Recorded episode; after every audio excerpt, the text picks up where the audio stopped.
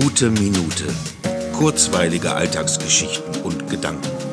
Mein Name ist Matthias Hecht und jetzt geht's auch schon los. Es ist soweit. Die Corona-Warn-App ist da und ich habe sie direkt runtergeladen. Denn die ganze Idee funktioniert ja nur, wenn sie möglichst viele nutzen.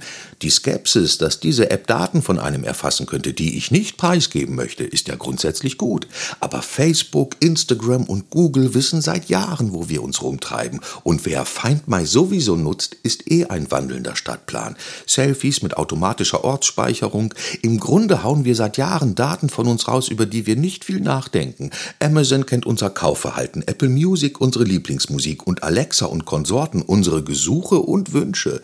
Wir teilen ganz selbstverständlich jegliche Informationen über uns. Da erscheint es mir, dass diese App unter den positiven Aspekten der Digitalisierung einzustufen ist. Nutzen wir die Vorteile der technischen Möglichkeiten für uns alle und unterstützen uns gegenseitig in dem Versuch, so viel Normalität als möglich wiederzuerlangen.